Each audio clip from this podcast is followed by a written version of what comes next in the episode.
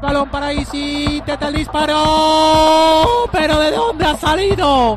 Pero qué futbolista. Gol, gol, gol, gol, gol, gol, gol, gol, gol, gol, gol, gol, gol, gol. De la Ponferradina. Gol de Isi. Tacó para Rey. Rey que engancha, le pega, ¿eh? Rey le pegó. ¡Golazo! ¡Golazo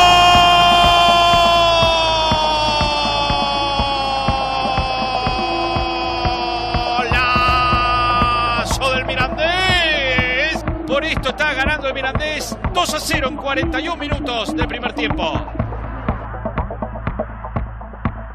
Hola, soy Matías Palacios y abrimos este podcast para hablar un poco de lo que venimos transmitiendo y mucho por suerte en las últimas semanas, la segunda B. Ya se acerca el final de una de las competencias más duras de toda España, en la que 80 equipos trabajaron para conseguir el ansiado ascenso, pero solo 4 se sentirán exitosos. Ya sabemos que el Fuenlabrada y el Racing de Santander son los dos que tienen asegurada su estancia en la Liga 1-2-3 en la temporada 19-20, pero aún restan dos títulos. Tras haberse jugado las finales de ida, hay ventaja para los que mejor se han presentado en todas estas etapas de playoff. El Mirandés, que consiguió en su caso un esperanzador 2 a 0 ante el Atlético Baleares, y la Ponferradina, ese equipo macizo que lleva cuatro triunfos en serie en estas instancias y que en la ida y como visitante en Enrico Pérez derrotó al Hércules por 1-3. Los de Miranda de Ebro tienen un arquero seguro, de esos que no da ventaja como Limones, y firmeza en los centrales Odey y Sergio. Por algo, es un equipo que solo recibió dos goles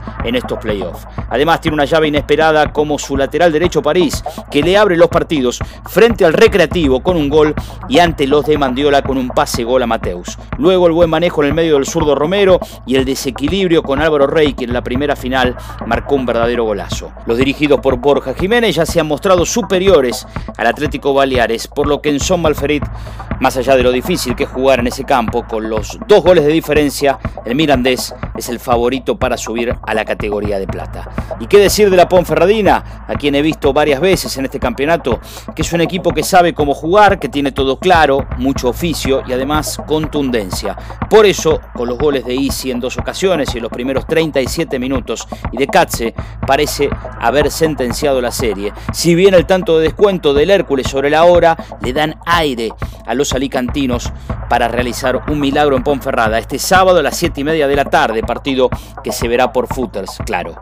Lo mejor de un equipo con altos rendimientos lo encontré, creo yo, en su medio campo, con Sielva y Larrea, los motores de la deportiva. Es más, de subir y si mantiene esta base, atención, eh, la Ponferradina podría aspirar con llegar a primera. Esto es todo por hoy amigos, nos reencontraremos pronto, claro.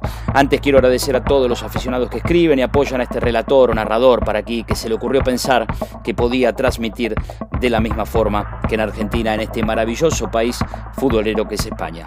Un especial saludo para Santander, Salamanca, Murcia y tantos otros que alientan. A todos igualmente. Gracias, gracias por estar ahí.